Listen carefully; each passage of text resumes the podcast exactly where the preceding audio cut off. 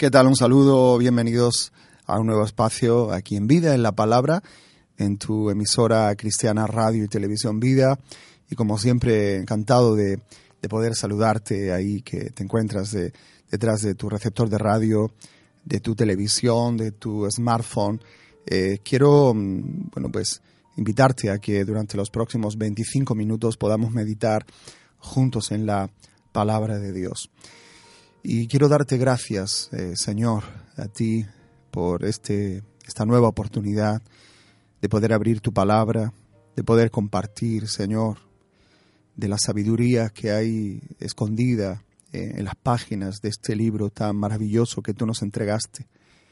Y quiero, Señor, encomendarme yo mismo y, encomendar, Señor, este, esta eh, instrucción o esta palabra, Señor, que tú quieres traer en este momento. Gracias por cada persona que oye, que escucha, que ve y cada persona que está con una necesidad, Señor, de, que tu palabra haga un, efecto en su vida. Sé, Señor, que eh, es el único agente que puede transformar, que puede eh, hacer una obra diferente todo lo que nosotros necesitamos y todo lo que nosotros buscamos en la vida tiene un, encuentro con tu palabra, con tu espíritu.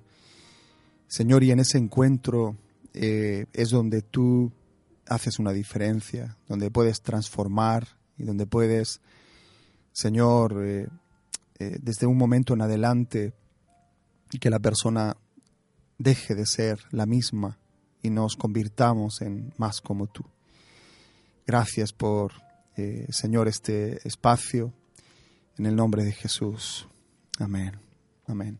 Quiero compartirles algo que eh, hace algunas semanas, cuando estaba en un momento de oración, eh, muchas veces lo he sentido y seguramente tú también lo has sentido, pero tenía como un bloqueo y parecía como que no me no tenía una libertad a la hora de, de orar eh, me venían como muchos pensamientos diferentes, eh, mi mente divagaba y, entonces en un momento me di cuenta de, lo que estaba sucediendo y, claro, empecé a pensar en los diferentes, eh, las diferentes cosas que nosotros tenemos internas, que forman parte de, nuestra estructura interna, todas las experiencias que nosotros hemos vivido, toda la educación que hemos tenido, eh, si hemos sido más disciplinados o menos disciplinados en nuestra vida, si hemos tenido eh, diferentes valores, eh, todos los traumas que nos han pasado.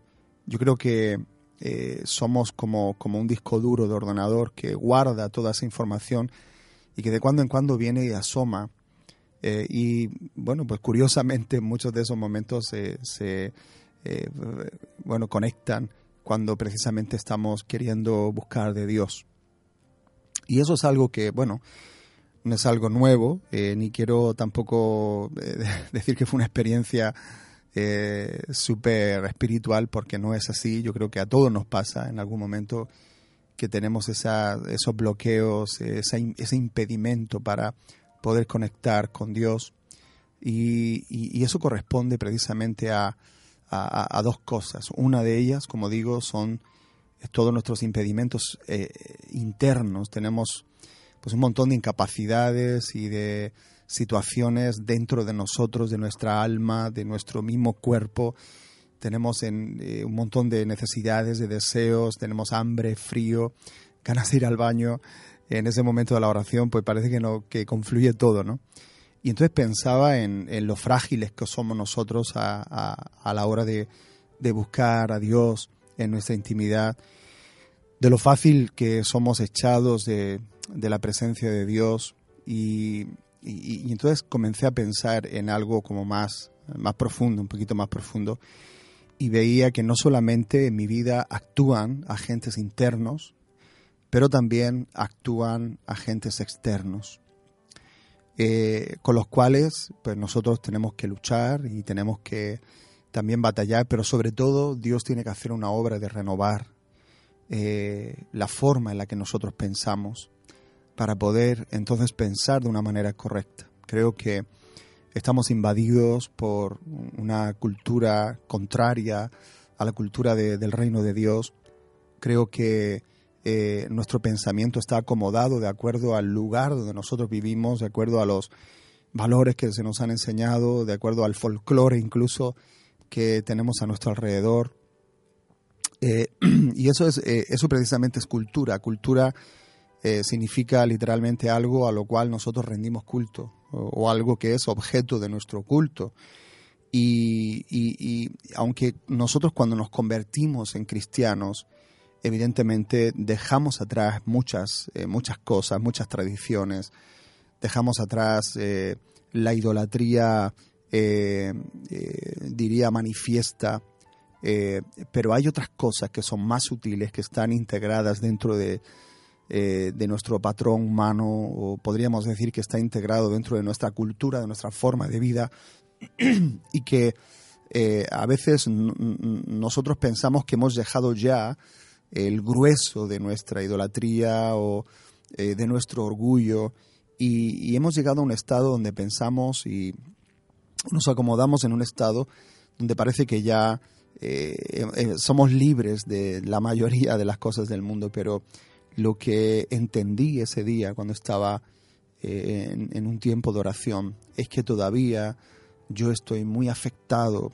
por el entorno en el que me muevo hay muchos pensamientos. Eh, si tú vives en Estados Unidos, pues ahí prima mucho la, eh, el sueño americano, eh, la cultura de, vivir bien, de la comodidad, de bueno, pues llegar a un momento donde yo puedo tener una economía solvente sin un máximo esfuerzo.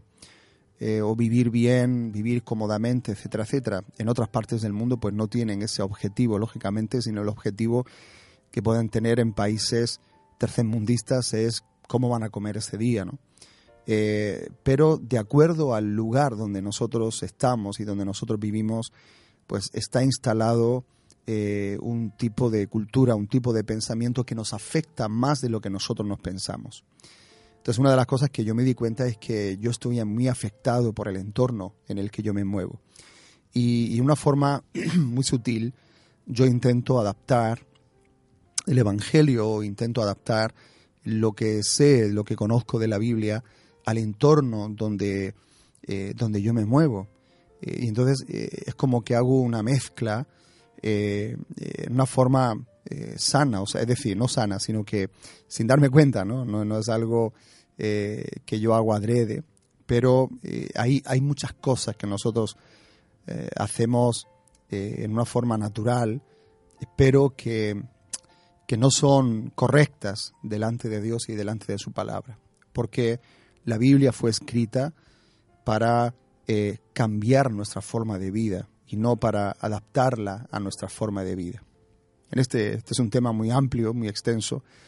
Podríamos hablar largo y tendido y seguro que hay muchas opiniones de cómo, eh, bueno, pues eh, también tenemos que ser parte de este mundo y tenemos que vivir en este mundo y utilizar la palabra de Dios sin llegar a ser extraterrestres o gente rara que provoca rechazo en las personas, sino que pues Jesús dijo que eh, eh, o sea, déjalos en el mundo, pero, pero al mismo tiempo sácalos de él. Es decir, ellos están en el mundo, pero no son del mundo, guárdalos en el mundo. Y lo, que, lo que pretendo decir es que Dios nos dio su palabra y a través de su espíritu lo que Él viene es a, modelar nuestra vida de tal forma que nosotros respondamos a un reino en particular, que es el reino de los cielos. Nuestra vida debe ser una expresión del reino de los cielos aquí en la tierra. Y cuando el reino de los cielos eh, es expresado eh, correctamente, con su eh, plenitud, entonces, aunque aparentemente vamos a, vayamos a parecer raros al resto de las personas, sin embargo, aquellos que son llamados para vida eterna van a responder a, la proposición de Dios o al encuentro de Dios. Entonces, eh, meditando en estas cosas, yo pensé, ¿de dónde proviene todo esto? Hay una cultura anti Dios, hay un espíritu, eh, como dice Primera de Juan, que anuncia que viene el anticristo, que va a ser la persona que va a, ser en cuerpo y, se va a manifestar en forma corpórea, pero dice el espíritu del anticristo ya está entre nosotros o entre vosotros. Eso quiere decir que hay un espíritu que es contrario a Dios, que se opone al gobierno de Dios, que opaca eh, la figura de Jesús eh, en todos los, eh, los estamentos sociales, culturales. es decir, hay un, un esfuerzo por parte del reino de las tinieblas de opacar la figura de Jesús y de que tú y yo no, no conozcamos a Jesús y si en un momento dado Él se nos ha revelado y, Él ha hecho una obra en nosotros, pero Él sigue esforzándose porque nosotros no lleguemos a, a, profundizar en cuanto a un conocimiento de Dios y de su palabra. Entonces, pensando en, de dónde viene todo esto, eh, la mente se me, se me vino a una palabra que eh, está en muchos lugares en la Biblia, se encuentra en el libro de Génesis y también lo encontramos en el libro de Apocalipsis y ahí quiero referir eh, en, este, eh, en este primer texto que, quiero compartir con, vosotros y decir que el hombre por naturaleza busca en lo espiritual, en lo que es externo a él y, Satanás se ha aprovechado precisamente de esto y desde el tiempo de, del Génesis eh, en el capítulo 11, después del diluvio, ha estado enseñando al hombre cómo llegar a Dios a través de las diferentes religiones. Pero el hombre no puede llegar a Dios eh, eh, porque es un ser caído. la gran diferencia es no que el hombre puede llegar a Dios, sino que Dios llega al hombre, la persona de Jesucristo, y ese es el mensaje del Evangelio. El verdadero cristiano entiende que sólo así puede reconciliarse con, con su Creador. Entonces ya desde Génesis eh, el hombre sin Dios intenta llegar a Dios inventando toda una serie de mandamientos, de liturgias eh, y, de alguna manera invita a otros hombres a que sigan ese mismo procedimiento. Pero la palabra de Dios, la persona de Jesús, eh, nos dice que solamente hay un camino al Padre, que es precisamente Él, que es el único camino, la, eh, la, puerta que nos puede llevar a una salvación eh, segura. Entonces, eh, cuando Juan, el apóstol Juan, fue inspirado a escribir su libro, en el capítulo 17 del libro de Apocalipsis, hay un, un, pasaje que al mismo Juan dice que le asombra, y quiero, quiero leerlo capítulo 17 de Génesis, versículo 1, vino entonces uno de los siete ángeles que tenían las siete copas y habló conmigo diciéndome, ven acá y te mostraré la sentencia contra la gran ramera, la que está sentada sobre muchas aguas, con la cual ha fornicado los reyes de la tierra, y los moradores de la tierra se han embriagado con el vino de su fornicación. Y me llevó en el espíritu al desierto, y vi a una mujer sentada sobre una bestia escarlata llena de nombres de blasfemia, que tenía siete cabezas y diez cuernos. Y la mujer estaba vestida de púrpura y escarlata y adornada de oro, de piedras preciosas y de perlas, y tenía en la mano un cáliz de oro lleno de abominaciones y de la inmundicia de su fornicación. Y en su frente un nombre escrito, un misterio, Babilonia la grande, la madre de las rameras y de las abominaciones de la tierra. Vi a la mujer ebria de la sangre de los santos y de la sangre de los mártires de Jesús. Cuando la vi, quedé asombrado con gran asombro. Fíjate que ya para este momento Juan había visto pues muchas visiones y visiones fuertes que cualquiera de nosotros nos dejarían patidifusos sin embargo, aquí en, el capítulo 17, esta visión especialmente eh, deja a Juan impactado con un gran asombro. ¿Y qué es lo que ve? Pues lo que ve es una, una mujer eh, montada sobre una bestia. Esa bestia tenía siete cabezas, tenía diez cuernos, todo eso tiene una, una representación, una simbología. Pero eh, acercamos un poquito más el objetivo y esta mujer tiene un, un nombre escrito y es Babilonia la grande, la madre de las rameras y de las abominaciones de la tierra. Cuando nosotros leemos este texto, por lo menos en la doctrina evangélica que se nos ha enseñado desde, pues, desde que yo soy cristiano, se me ha enseñado a, representar a la gran ramera en una de las religiones eh, que hay hoy en día y que son pues una de las religiones más fuertes del planeta, eh, y engloba pues una serie de, doctrinas que, son muy discutidas y muy discutibles en cuanto a, a, la palabra de Dios y, todos hemos criticado, cuando decimos la gran ramera, nosotros en nuestra mente se nos va a, una de esas religiones mayoritarias en, en el mundo y, también, lógicamente, en España. Pero cuando yo leo este texto, mm, eh, no, puedo, no puedo como centrar que la gran ramera es, eh, es una religión en particular, sino que aquí me dice Babilonia la Grande, la madre de las rameras eh, y de las abominaciones de la tierra. Eso quiere decir de que hay muchas rameras y de que hay muchas eh, abominaciones. Eh, eso es lo que, lo que dice el título. Y esto indica que no solamente hay una ramera, sino muchas. No solamente hay una abominación, sino muchas. Y esa mujer lo que viene a representar es la madre que ha parido y ha esparcido por toda la tierra muchos hijos con su mismo eh, espíritu. Eh, eh, la palabra ramera, que en, otro programa lo vamos a estudiar un poquito más, más a fondo, pero esa palabra es la palabra hebrea zanaj y, se traduce como bien alimentado y por lo tanto desenfrenado para cometer fornicación.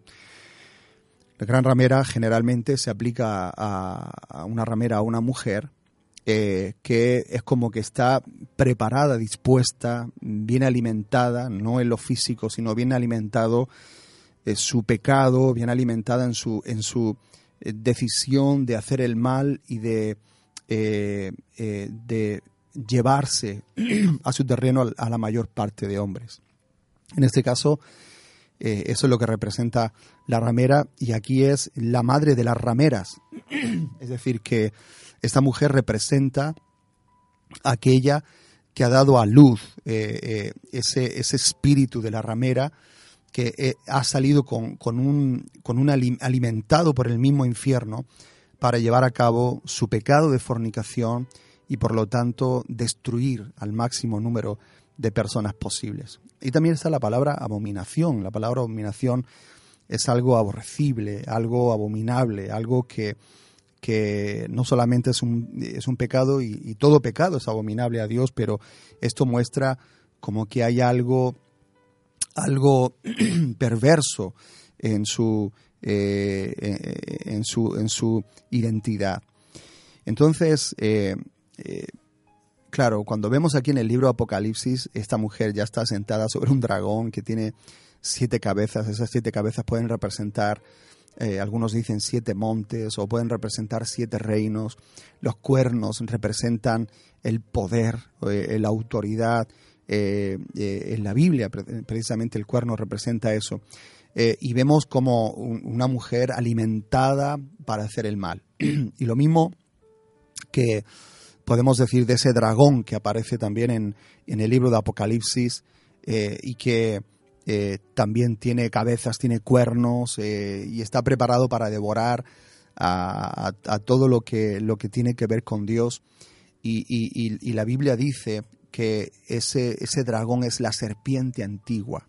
Entonces todo tiene un comienzo. Ese dragón ahora es dragón en el libro de Apocalipsis, pero en algún momento fue una serpiente y está refiriéndose a Satanás, que se representa en el libro de Génesis como una serpiente, pero en el libro de Apocalipsis es como que ha habido un proceso donde ese, esa serpiente se ha alimentado y, en el libro de Apocalipsis viene siendo un dragón. Pues en, este caso de, del capítulo 17 que hemos leído, sucede lo mismo. Es como, como que esa madre eh, es la madre de las rameras, pero hubo como un comienzo, hubo, hubo una madre, hubo algo que, comenzó y nació en el libro de Génesis, que hasta eh, a través de los siglos se ha ido alimentando y ahora aparece en este libro de Apocalipsis ya como, pues, como una mujer eh, hecha y derecha y que tiene pues ese título terrible de la madre de las rameras y las abominaciones de la tierra.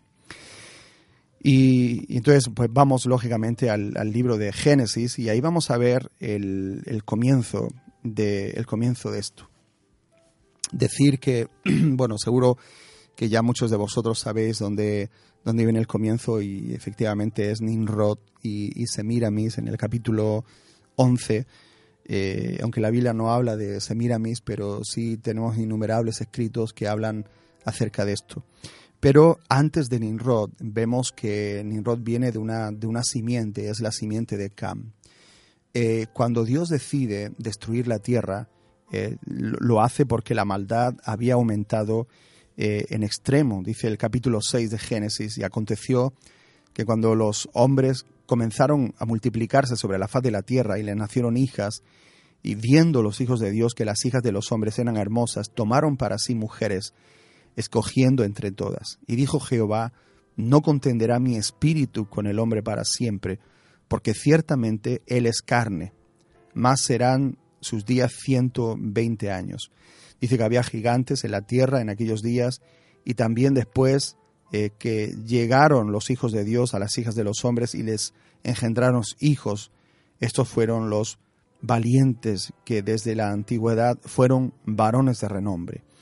Dice el versículo 5, y vio Jehová que la maldad de los hombres era mucha en la tierra y que todo designio de los pensamientos del corazón de ellos era de continuo solamente al mal. Fíjate que eh, aquí la Biblia es muy explícita en, hablar acerca de, la maldad, pero, pero en, en, estos términos dice que era mucha la maldad en la tierra y que todo designio, o sea que no había designio bueno, todo designio de los pensamientos del corazón de, de ellos era de continuo solamente el mal. De tal forma que eh, aquí en el versículo 6 la Biblia dice que se arrepintió Jehová de haber hecho al hombre en la tierra y le dolió en su corazón. Aquí hay que decir que, que realmente no, no significa que Dios arrepintió de hacer al hombre, eh, sino que se arrepintió, de alguna manera lo sintió pesar de, por el comportamiento del hombre que había hecho. Ese es el,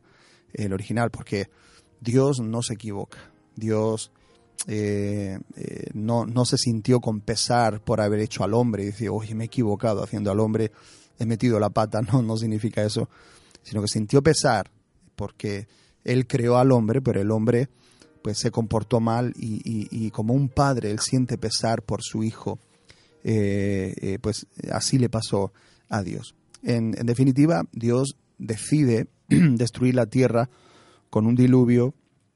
Eh, ahí lo vemos en el capítulo 6, en el versículo 9. Y, dice que Noé, varón, varón, justo, era perfecto en sus generaciones eh, y caminó Dios con, con, Noé.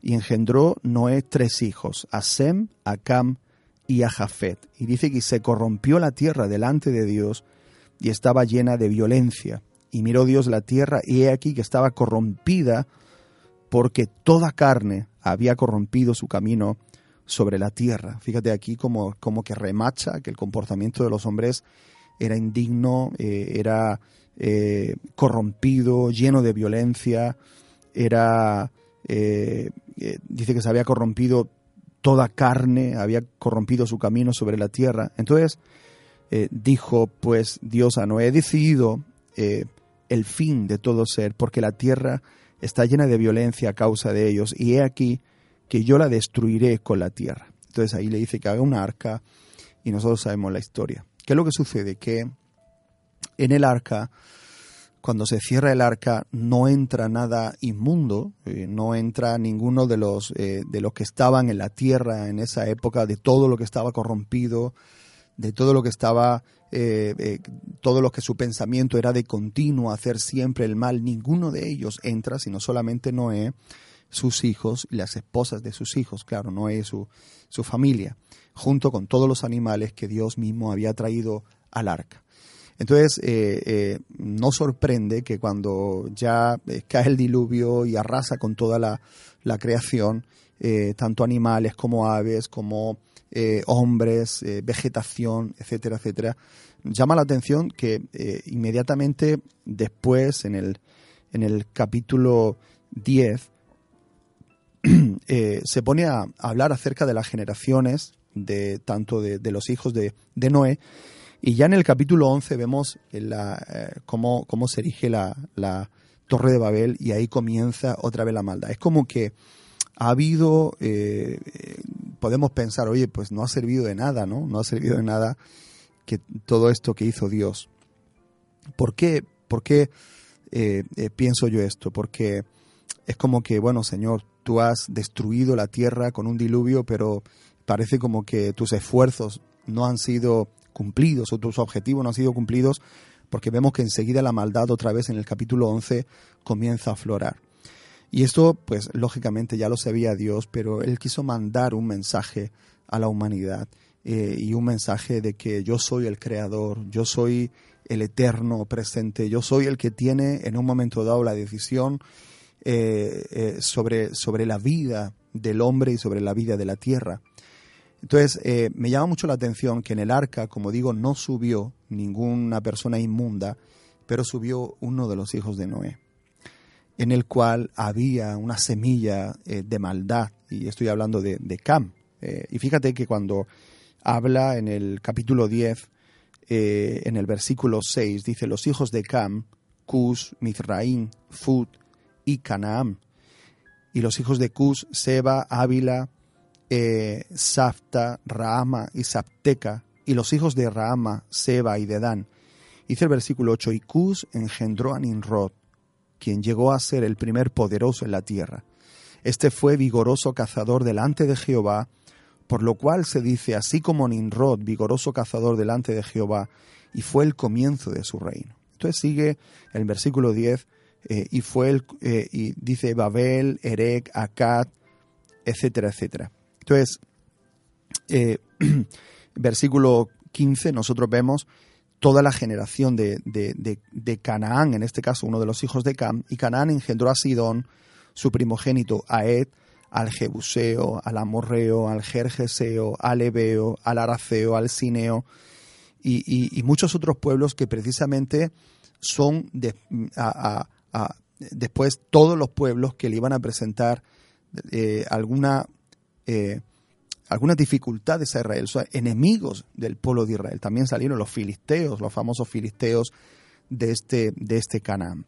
Así que eh, aquí en el versículo 8 del capítulo 10 vemos como, como que el, autor del Génesis quiere detenerse en, en este personaje Nimrod, quien llegó a ser el primer poderoso en la tierra. Y dice que este fue vigoroso cazador delante de Jehová por lo cual se dice, así como Nimrod, vigoroso cazador delante de Jehová, y fue el comienzo de su reino. Esto es un paréntesis. Generalmente en las, en las genealogías no se detienen para hablar acerca de, las personas de esa genealogía, a no ser que sea alguien pues, muy destacado, muy importante eh, eh, para, para detenerse y mencionarlo.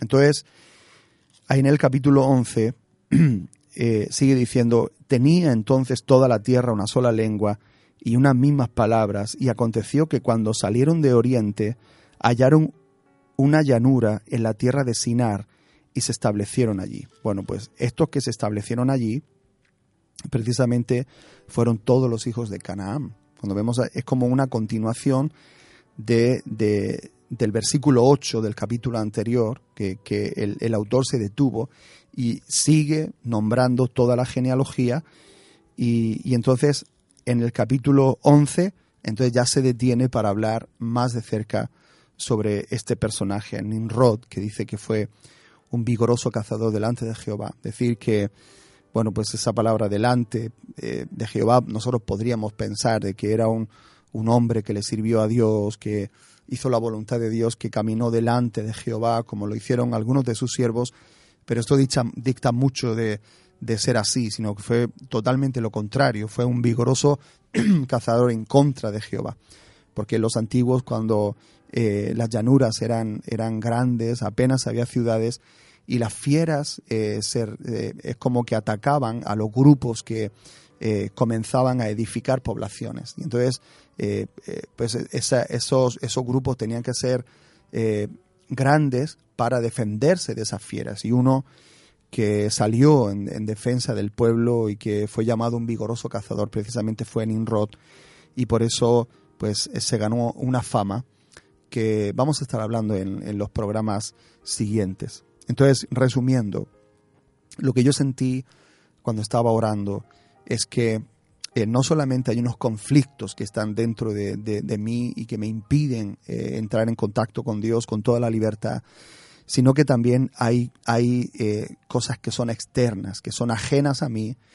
que, que, es algo que batalla en contra del reino de Dios y que está arraigado en lo más profundo de nuestra cultura, en lo más profundo de la sociedad actual, en todos los pueblos, en todas las naciones, llámese como se llame, del color que sea, del idioma que hablen, eh, todas y cada una de ellas están influenciadas por eh, un espíritu o, por algo que en, el libro de Apocalipsis se, personifica en esta mujer que tiene el nombre de la gran ramera, la madre de las, de las rameras y las abominaciones de la tierra, pero que eso que, que, se acaba en el libro de Génesis, perdón, en el libro de Apocalipsis, comienza en el libro de Génesis y comienza precisamente con la descendencia de Cam y, más específicamente con Inrod, su esposa, y a partir de ahí toda una serie de abominaciones y de idolatrías que han llegado hasta nuestros días y que ya nosotros las consideramos como algo, entre comillas, normal,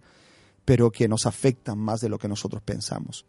Entonces, en estos mensajes lo que eh, yo pretendo es identificar el carácter, el espíritu de Babilonia para poder eh, eh, contender contra él y poder sacarlo de nuestra vida, de nuestra familia, de nuestras decisiones, de nuestros pensamientos, de nuestros sueños y de todo lo que tiene que ver con lo que Dios tiene para nosotros, pero nosotros tenemos que identificar qué es lo que nos está impidiendo eh, entrar en, una comunión más eh, perfecta con, el Espíritu Santo, conocer mejor a Dios, conocer mejor al reino de Dios, y esto parte pues por identificar uno de los enemigos mayores del reino de Dios, que es el espíritu de Babel, el espíritu de Babilonia, que está operando en este tiempo. Así que yo creo que es algo muy interesante, pero no solamente interesante en cuanto a, a datos bíblicos y a curiosidades bíblicas, sino sobre todo muy interesante porque nos va a, libertar y nos va a dar la luz necesaria para que podamos vivir vidas eh, con más trascendencia aquí en la tierra. Así que te invito a que puedas conectarte los siguientes programas aquí en vida en la palabra. Te mando un abrazo. Dios te bendiga.